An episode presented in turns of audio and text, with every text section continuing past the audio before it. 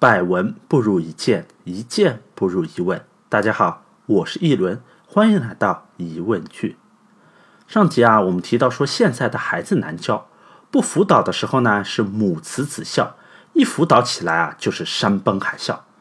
其实不只是现在的零零后、一零后难教，辅导孩子他从来就不是一件容易的事情。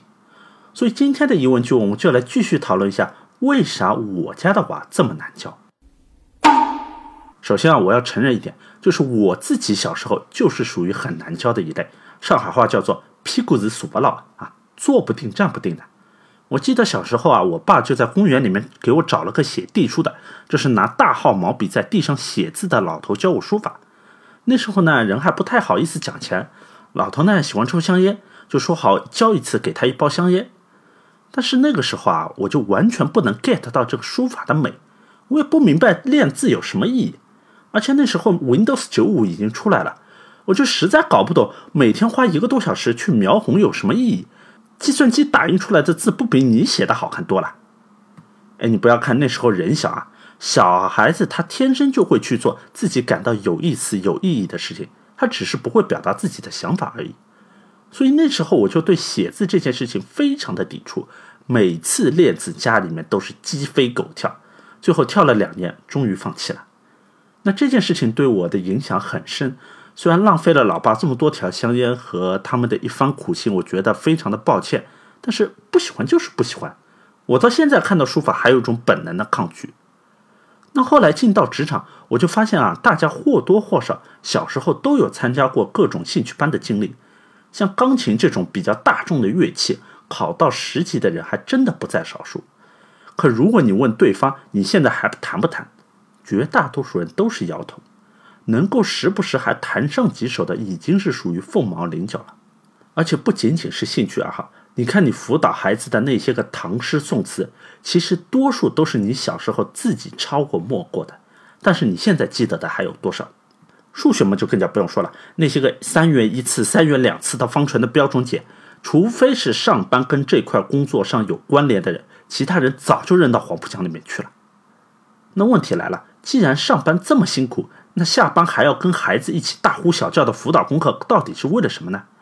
你总不能说儿子啊，你好好学，以后你辅导你儿子功课的时候，就不会像你妈一样辛苦了。其实你看现在的节奏啊，考完期中考还有期末考，考完期末考还有升学考，就跟打仗一样，一场接一场，不到高考结束，谁都不肯认输。我们都知道有个成语叫做百战百胜。我们也都希望自家的娃能够在考场上是百战百胜，但是在《孙子兵法》里面，孙子却有个不同的看法。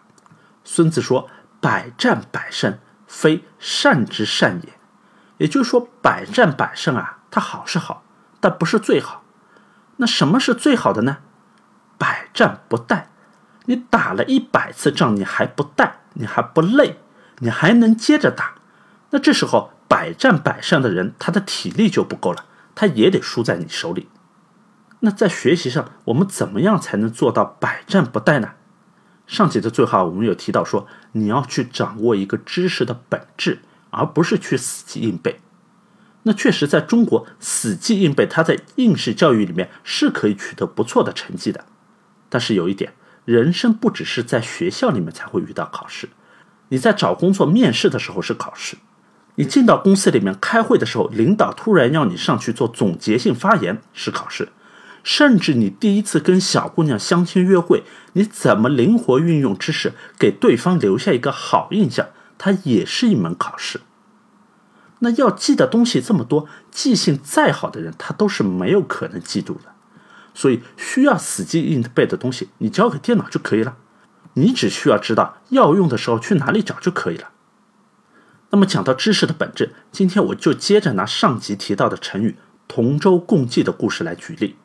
同舟共济讲的是两个彼此之间有仇的吴国人和越国人，他们在风浪来临的时候都选择放下仇恨，一起去救那条船，最后都成功的活了下来。那这个故事它的本质是什么呢？或者我们换个说法，在这个故事里面有什么地方是可以被去掉的？我们把可以被去掉的部分拿走。剩下的不就是问题的本质吗？我们看两个主人公，吴国人和越国人，这两个人的国籍重要吗？不重要，换成中国人和美国人是一样的。两个人同坐一艘船重要吗？不重要，换成坐地铁也没问题。那重要的是什么？重要的是在危难关头处理事情的优先次序是什么？是对敌人的仇恨重要呢，还是自己的命重要呢？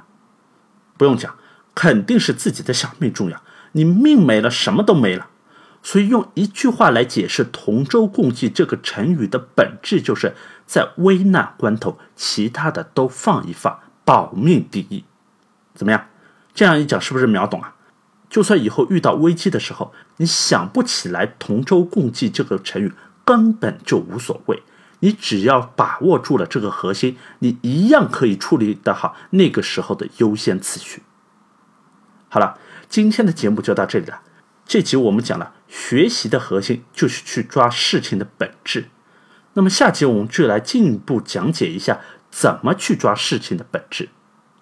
那最后还是老样子，麻烦各位动动手，把这集转发给有需要的人。一轮在这里就先谢谢了。待我米娜桑，Guten Appetit。